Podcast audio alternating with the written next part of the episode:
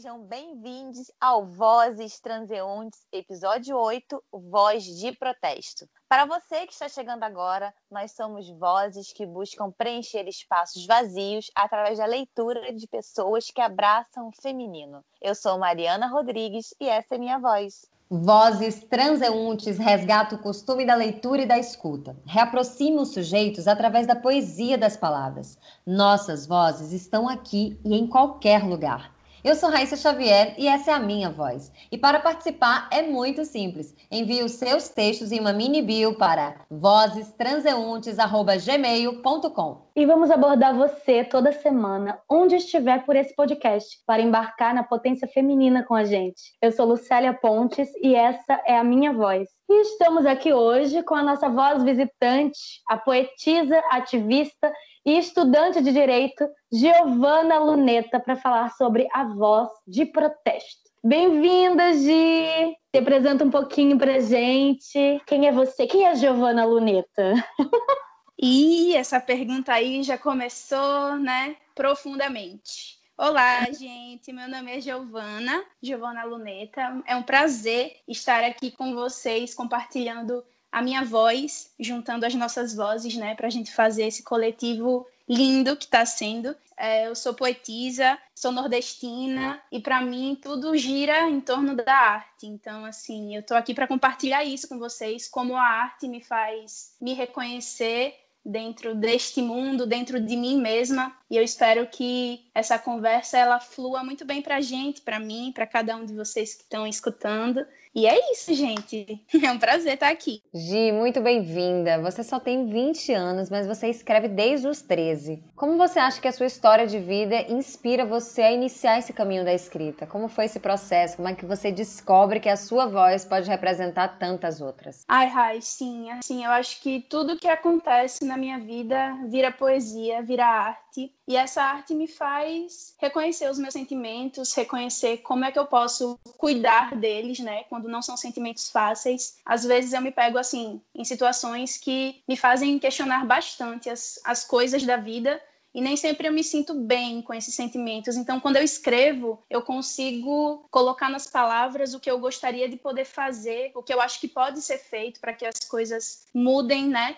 E também de forma positiva, né? As coisas elas me motivam, tudo que acontece me motiva. Eu estou nesse processo de construção da minha identidade e a arte ela me ajuda nisso, em me conhecer, em conhecer o outro, a outra. E essa coisa da construção da identidade que você falou, que está inerente também à, sua forma de ver e escrever, que tudo vira poesia, tudo vira arte, está muito ligada ao protesto, assim. Como que é isso para você, esse, esse link entre o protesto e a poesia? Ai, Lu, eu acho que assim, a poesia ela é uma forma, é uma autoexpressão que a gente joga para o mundo e é uma forma de denunciar também as coisas que acontecem. Então eu encontro essa forma poética de, de denunciar situações, denunciar sentimentos e enfim, coisas que acontecem no mundo, e através da poesia eu consigo ver como é que eu percebo essas coisas e como é que elas me afetam e como é que eu posso mudar, como é que eu posso passar isso para as pessoas de uma forma que elas se sensibilizem, que elas se sintam tocadas e passem a refletir mais, olhar para essas situações. Então é uma forma de me fazer enxergar e fazer com que talvez outras pessoas também enxerguem através do olhar delas, da interpretação delas da minha poesia, da minha arte, né? A poesia protestante que é canal de transformação, né? Com certeza a poesia é transformadora. Quando você me fala que a sua poesia tem muito essa voz de protesto, eu queria saber onde mais você acha que você está ativa como mulher, como mulher preta? Quais são os lugares que você identifica a sua poesia como mais potente? E se você poderia ler também para a gente um pouquinho disso? Ai, com certeza. Então, eu vejo a minha poesia muito. Ela mergulha bastante em temas sobre negritude, sobre o ser mulher, e eu me sinto bastante envolvida nessas questões porque elas me afetam diretamente, né? Elas me deixam bastante pensativa sobre quem eu sou nesse meu processo de construção. É um processo que nem sempre é fácil, né? Especialmente para mim, foi muito difícil me reconhecer. Foi um longo processo para eu me reconhecer como mulher negra Então não faz muito tempo que eu tenho contato com essa minha realidade. Então eu escrevo bastante para eu poder continuar construindo essa minha identidade não só como mulher, mas também como mulher negra diante das vantagens que eu tenho na sociedade, né? De eu tenho uma boa condição econômica, uma família muito bem estruturada que sempre pôde me, me oferecer tudo de bom, tudo de melhor para que eu pudesse crescer, tendo acesso às melhores coisas.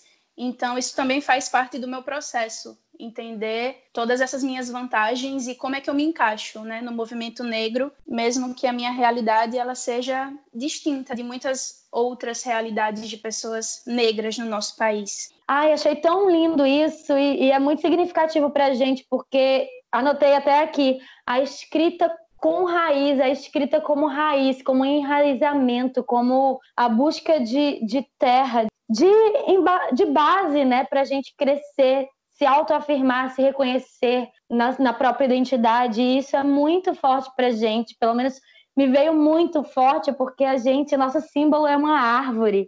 A gente precisa de raiz para poder crescer, para poder ter folha. Eu achei isso incrível, Gi. Tem uma coisa que eu concordo muito com você, essa coisa de escrever, né, para transformar. A Gi também falou isso. A gente também escreve para se lembrar. E quando você fala de identidade e que você está escrevendo justamente para buscar cada vez mais e mais profundo na sua própria identidade. E você também me fala ao mesmo tempo de tipo, eu descobri agora essa minha negritude, essa minha força. E também provavelmente tem pouco tempo que você se vê como uma mulher de fato, que você percebe é, o preconceito também que a gente vive, as coisas que a gente precisa passar nas ruas. E apesar de você me, me dizer sou privilegiada, mas você também tem uma realidade de adoção. Imagina, você também poderia estar dentro dessas estatísticas sem nenhum privilégio, o que não muda a potência da sua voz. E eu tô muito, muito curiosa de ouvir você lendo pra gente.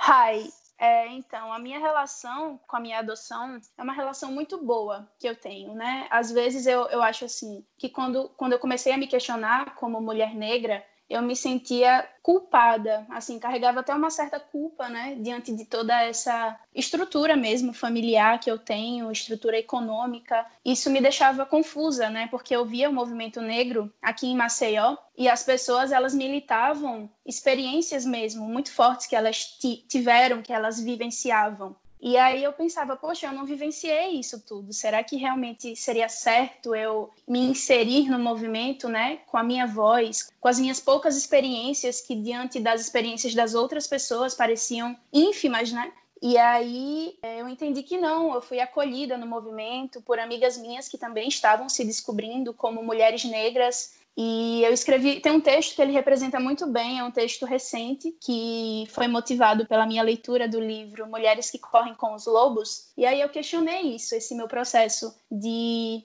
estar perdida, de querer me encontrar, onde eu me encaixo, a que lugar eu pertenço. E o nome desse texto é Alma Perdida. Minha alma, inquieta, parece perdida, à procura de um espaço, um mato, um manto uma floresta desconhecida. Minha alma agita meu corpo. Partes minhas esperam que eu corra, outras permanecem agarradas à terra, sem sair do lugar. Eu não sei se eu fico ou se eu corro, se eu cavo, se eu planto, se eu choro ou se eu me demoro mais um pouco. Eu procuro pelas respostas, por alguma voz para me servir de direção, por alguém que me revele se eu tenho caminhado pelas trilhas certas, uma bola de cristal, revestida e também chamada de intuição.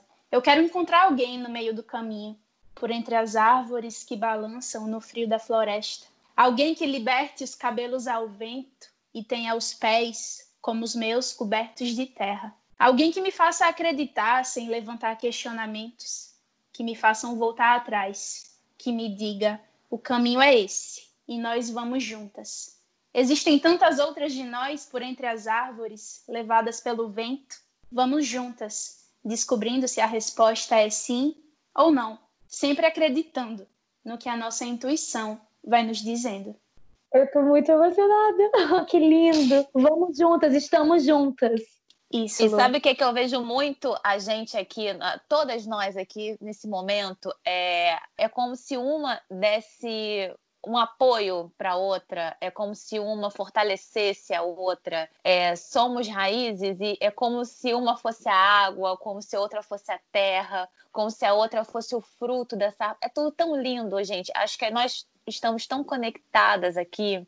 E Gi, é tão lindo ouvir você lendo. É... Me encanta muito saber que uma menina tão linda, tão jovem, tão potente. Eu queria tanto, com 20 anos, ter essa sua cabeça, essa lucidez, essa sua força, que é tão admirável, é encantadora. E sabe, é, a gente estava aqui lendo a sua mini bio, é, você falando de que não pode mudar o mundo. Eu vou te falar uma coisa, menina, você pode mudar o mundo e você tá mudando o mundo. Pessoas como você tá fazendo o mundo um lugar melhor para se viver.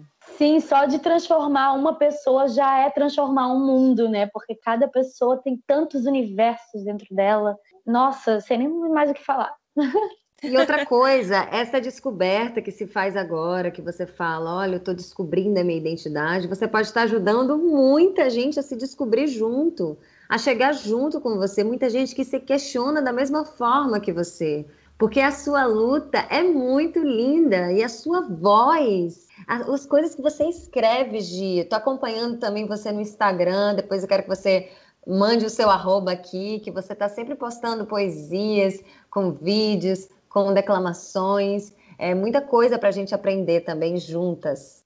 Gente, eu vou deixar aqui então o meu arroba. Eu tenho dois Instagrams, eu tenho um pessoal e tenho o de textos. O pessoal é Giovana Luneta, Giovana com dois N's e Luneta com dois T's. E sim, Luneta é meu sobrenome, as pessoas sempre perguntam. É maravilhoso esse, esse sobrenome. Ai, gente, eu amo meu sobrenome também. Eu acho assim, eu nasci para ser artista, não tinha como ser outra coisa, entendeu? e o outro, o outro Instagram, o outro arroba, o de textos é apenas Luneta também com dois T's, mas apenas normal. Eu nem lembro como foi que eu comecei a gravar textos no Instagram. Não lembro como foi o meu primeiro vídeo publicado lendo recitando alguma poesia minha, mas depois que eu peguei o jeitinho, que eu peguei a vontade mesmo de continuar fazendo, eu vi que as pessoas elas se sensibilizavam, e isso ajudava, né, as pessoas a se reconhecerem, a tratar, a lidar com algum sentimento. E aí eu publicava muitos textos que no começo não eram, não tinham muito a voz de protesto, textos sobre a vida, sobre experiências minhas, sobre relacionamento, é, relação familiar, e as pessoas sempre se identificavam. E aí eu comecei a fazer isso, e quando veio essa pegada mais de protesto, as pessoas começaram a se identificar e a, e a reconhecer comportamentos que elas tinham, que elas não percebiam através da minha poesia. Hoje, uma, uma marca que eu sinto muito forte também, além das palavras que eu uso, é como eu falo essas palavras. Então, o meu sotaque, as pessoas sempre observam isso e sempre falam, né? Nossa, eu amo você recitando, eu adoro o seu sotaque nordestino, alagoano, e aí eu fico me achando, né? Não, tô brincando, mas eu gosto também, acho que essa é uma marca, essa é uma marca que diz bastante sobre mim, sobre a minha história, né? Não apenas é, é um sotaque bonito, mas é um, um sotaque de resistência mesmo. E é, muito, é um prazer compartilhar isso com as pessoas e saber que elas se sentem motivadas a continuar me ouvindo, a procurar outras escritas também, né? A mergulhar nesse universo artístico. Com certeza, o sotaque é resistência, é cultura e também é algo para se protestar, é algo para se lutar. Tô junto com você. Maravilhoso. Então, eu queria saber se eu posso ler para vocês. Com certeza. É, eu trouxe aqui uma poesia, se chama Eu Quero Saber, de Riane Leão. Eu quero saber das opressões que você se livrou e de como seu cabelo anda cada dia mais selvagem e lindo. Quero saber da culpa que não te habita mais. Quero ouvir tudo que te silenciaram. Eu quero que você me conte a história de suas cicatrizes. Ai, essa coisa de cicatriz persegue a gente de uma forma muito incrível, né? É, das marcas. Não é, menina? Como que as nossas marcas elas nos levam e nos deixam até onde a gente está. Eu amo. O que eu acho muito lindo também dos textos da Riane Leão, eu acompanho ela, sou fã dessa mulher. Ela é uma inspiração para muitas outras mulheres, com certeza, é que ela traz a força e potência da mulher através dos cabelos. Cabelo é cultura, é história, é reconhecimento, né?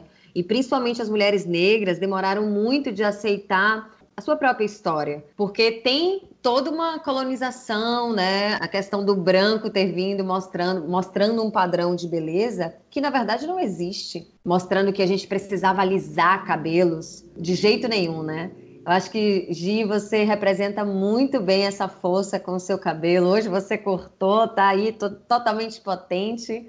O que você acha sobre isso? Eu acho que esse é um dos assuntos, é um dos assuntos mais lindos assim da minha história e da história de qualquer mulher negra ou mulher que tenha o cabelo crespo, o cabelo cacheado, porque nós realmente nós nos submetemos a essas situações, né? As pessoas elas dizem que nós precisamos alisar o nosso cabelo e aí a gente não entende o que isso significa, porque normalmente isso começa quando nós somos crianças e a gente só alisa o cabelo. Quando nós não pedimos para alisar esse cabelo diante de algum preconceito que foi vivenciado na escola, em algum lugar. E aí a gente cresce e depois reconhece, né? Às vezes a gente acaba gostando de alisar o cabelo, de ter o cabelo alisado, e às vezes não, a gente para para refletir sobre todo esse contexto e ver que é um processo de muito sofrimento para mim, ele sempre foi um processo difícil, assim, alisar o cabelo era quando eu sabia que no sábado eu ia alisar o cabelo, eu já ficava super triste, porque eu sabia que eu ia passar horas sentada na cadeira com a cabeça queimando, né? Porque o, o produto ele arde, a química ela é, ela destrói mesmo assim o nosso couro cabeludo e machuca, né? Uma criança entender isso, né? Que a beleza dói é, é complicado e que ela precisa disso para ser bonita, porque senão não tem outro jeito. E aí eu assumi é meu cabelo. É muito triste isso. Inclusive, tem um podcast chamado Afetos, de duas mulheres negras, muito interessante. É um episódio chamado Auto-Ódio, que fala muito sobre essa questão, inclusive, do cabelo, assim. E aí eu queria saber se eu posso ler para vocês. Não, é, não tem muito a ver com cabelo, mas, assim, é uma forma de, de se automutilar. E na, quando eu escrevi, eu vou ler um autoral. quando eu escrevi, eu estava sangrando e, e em algum lugar deve ter uma conexão. Eu estou sangrando desde então. Não tem ar que eu respire que não me mate, nem saliva que engula. Toda a água afoga e entala. O nó ainda não desceu como desce. Eu estou sangrando e não existe mar que cure. Meu sangue vem fervendo, morrendo. Cada grito, minha rouquidão vem me alastrar. Vozes indo para o espaço. Quem escuta? A gente caminha, caminha, caminha. Onde é que para essa desumanidade? É um afogamento de milhares de pessoas e quem se importa? A gente está nadando contra a correnteza, repletos de lucidez. Parem de ligar o automático, prestem atenção. Vejam a história. A gente está se enfrentando e é respeito ao outro que a gente quer. É mudar a trajetória do mundo que a gente quer para melhorar para todos. Não nos matem. Não nos calem. Parem de querer dominar o mundo. Todos precisamos ter direitos iguais pelo amor, se é que ao menos o amor importa. Se liga, porque o outro do teu Deus que está morrendo, você diz que é teu irmão na igreja. Lu, nossa, só queria fazer um paralelo aqui. Quando a gente sangra, a gente está machucado, né? A gente está com alguma ferida, seja ela física ou metafórica. Mas quando a gente menstrua, a gente não está machucado, a gente está se renovando eu falo que a menstruação para mim é quase que uma coisa sagrada, assim. Tem muita gente que tem nojo, que não gosta. Eu acho que a gente tem que rever esse conceito da nossa menstruação, porque a gente não está machucado, a gente está sangrando. É um órgão que carrega a vida, que dá a vida. Isso é tão lindo, né, minha gente? Ai, amiga, tá aí uma coisa que eu nunca parei para pensar sobre esse texto. Porque eu escrevi ele no dia que eu soube da morte da Marielle, do assassinato da Marielle. Não teve nada a ver com, com a menstruação, mas que coisa incrível essa ligação. Eu nunca tinha parado para pensar nisso. Que incrível, tô chocada. E me bateu muito nesse lugar quando você fala não nos matem, não nos calem. Me emocionou muito, né? Porque no Brasil a gente tem uma mulher morrendo a cada duas horas morre uma pessoa por homofobia a cada 16 horas. E é nesse protesto, é nessa voz que eu vou ler para vocês também um texto meu chamado Manchete. A violência estampa os jornais. Virou notícia ser quem se é. Se sou negro, homossexual, mulher, sindicalista, se sou artista, prostituta, filha da puta ou Zé Mané. Por inveja, poder para causar ódio por ódio, sem nem sequer saber por quê. Bala perdida, faca apontada, tiro no pé. Deu na TV. Homens sem fé. Não nos matem, gente, não nos calem. É só isso que eu posso falar. É, é tão Ai. óbvio, né? E a gente precisa ficar repetindo é. as mesmas palavras. Você vê, a gente provavelmente escreveu em, em épocas diferentes, somos vozes diferentes, vindas de lugares diferentes, tendo histórias diferentes, mas ainda assim precisando reafirmar uma mesma coisa onde é comum no Brasil todo, né? Exatamente. Eu espero que essas mortes que já aconteceram e que a gente sempre mostra aqui, porque a gente precisa lembrar, porque essa, isso faz parte da nossa história, que esse sangue vire esse sangue que a Mari falou, esse sangue seja renascimento, que a gente repense, que a gente possa melhorar. Porque não adianta, né? Tem tanta gente morrendo aí, gente. Todo dia tá morrendo alguém. Agora, nesse minuto, pode estar morrendo alguém. A gente precisa mudar esse quadro. Por isso estamos aqui com esse espaço falando sobre isso e com a voz de Giovana, que é uma voz nova, potente, com seus protestos super importantes, que o protesto também é esperança, é a ação da esperança, né? É se firmar para poder lembrar e se reconhecer e dizer não, eu existo, eu estou aqui. E se você está aqui hoje, então leia mais alguma coisa para gente, Gi. Com maior prazer, Lu.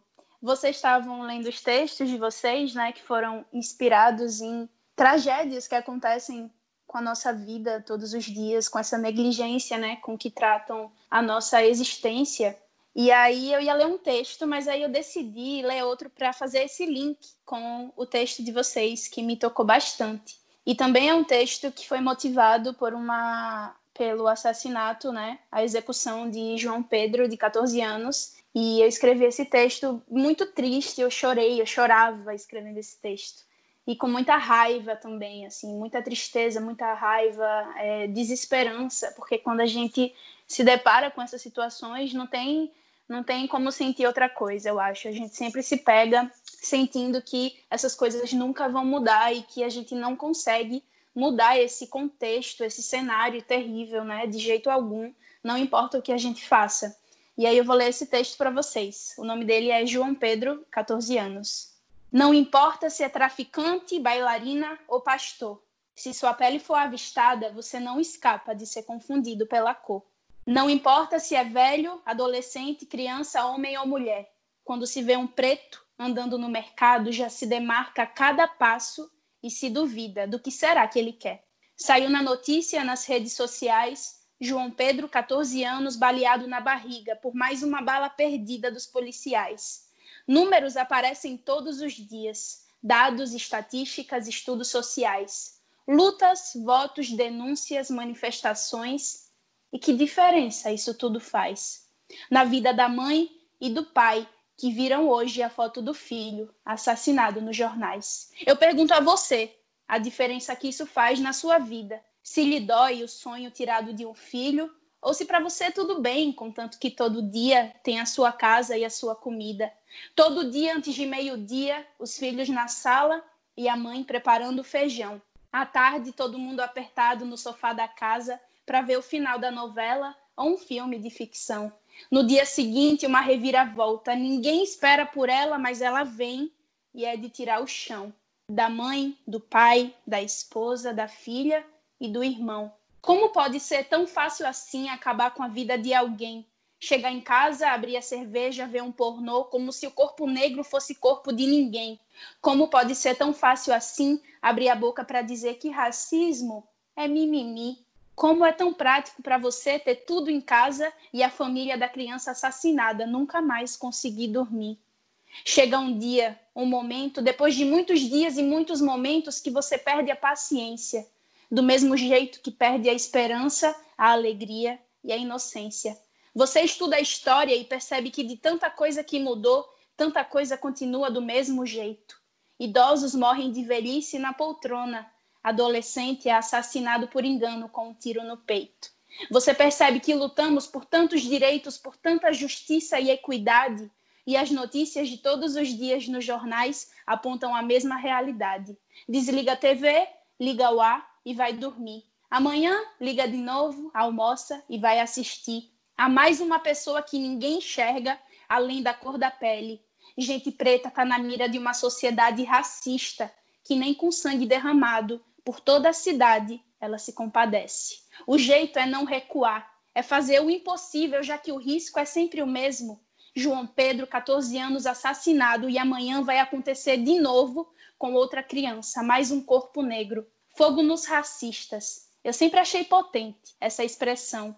Evitável para não soar agressiva, mas o que eles fazem e a justiça não condena, para eles é pura diversão. Como entender alguém que faz pouco caso da mulher que é estuprada no fundo do busão? Desaprendi até essa inocência. O que eu tenho na mira é a minha paciência para contemplar essa sociedade racista entrando em combustão. Gi, é, eu estou emocionada com esse texto. A gente não pode esquecer dessas mortes. João Pedro Matos Pinto tinha 14 anos quando foi atingido por um tiro de fuzil dentro da sua própria casa em maio de 2020 pela própria polícia. A própria polícia que deveria nos proteger nos mata. E no meio de uma diz, pandemia. Sim, no meio de uma pandemia. Que não deveria nem estar acontecendo essas, essas invasões, essas entradas nas comunidades. Como você disse, pode ser amanhã mais uma criança dessa se vai. E vidas negras importam, sim. Eu estou emocionada. Você é gigante, menina. Você, você é gigante, mulher. Você é uma mulher, 20 anos e já tem uma vivência é, e uma consciência absurda. É, eu estou também muito emocionada e é com essa emoção que me enche de esperança, de força, que eu eu estou tentando aqui dizer que nós temos uma surpresa para vocês que nos acompanham e vibram com cada passo das nossas transeuntes vozes e de nossas convidadas. Sempre falamos em abrir espaço e o nosso podcast é um espaço para ecoar tudo o que nos atravessa e nos firma nesse universo. Estávamos sentindo necessidade de mais uma voz. Não uma voz visitante, mas de uma voz anfitriã, com poder de fala sobre outros tantos temas. O Vozes Transeuntes não pode ter um lugar que ecoa e não abrir espaço de fato para quem precisa. Giovana, Gi, você que é nordestina, jovem, mulher, preta, poetisa, ativista e estudante de direito. Você que é apaixonante, consciente, forte, você aceita ser também a nossa voz anfitriã? Tô nervosa. Minha gente, como assim? Porque eu não estava preparada, entendeu? Para isso. Nossa, eu tô aqui. Um convite do fundo do nosso coração, porque você é gigante. Você, você é gigante. Só tem a somar com a gente. Eu tô muito nervosa. Responde, mulher. Nossa, ai, minha gente. Com certeza, com certeza, eu aceito. Eu... Que coisa que mais linda. Sério, eu eu acho assim que tudo, eu acredito bastante que as coisas elas acontecem no momento em que tem para acontecer, em que tem que acontecer. E eu tava esses dias meio triste, meio desmotivada, assim, me questionando sobre a minha arte, sobre, enfim, como é que eu atingia as pessoas, como é que eu chegava nelas através ah, das minhas publicações, dos meus textos, da minha existência. E aí vocês vêm me convidando e aí eu acredito mais um pouco em mim e no que eu posso fazer, que eu, eu quero muito ser essa pessoa que se conhece a cada segundo, que se renova, que lê mais, estuda mais, conhece mais para poder não só ajudar a mim, né, diante desse processo de, de autoconhecimento, mas poder fazer com que, enfim, eu ajude no processo de outras pessoas. Então, eu acho que esse convite vai possibilitar essa essa esse crescimento, né? Esse crescimento, exatamente. Mas é um, é um crescimento conjunto, assim. A gente tá inerente, assim, a vida ela acontece. Fico muito, muito feliz. As meninas também. Nossa, tô assim, exalando, porque você é muito potente. E sendo assim, agora nós somos quatro vozes anfitriãs: Giovana, Lucélia, eu Mariana e Raíssa, sempre nos revezando para sempre sermos três vozes anfitriãs com as nossas vozes visitantes. Bem-vinda, Gi! E para você que escreve, que lê, que tem uma amiga que escreve também, mande seus textos para vozestranseuntes@gmail.com. E não se esqueça de mandar também uma mini bio para a gente saber quem você é, quem vocês são. Muito obrigada por estarem ouvindo o nosso podcast e até o próximo episódio.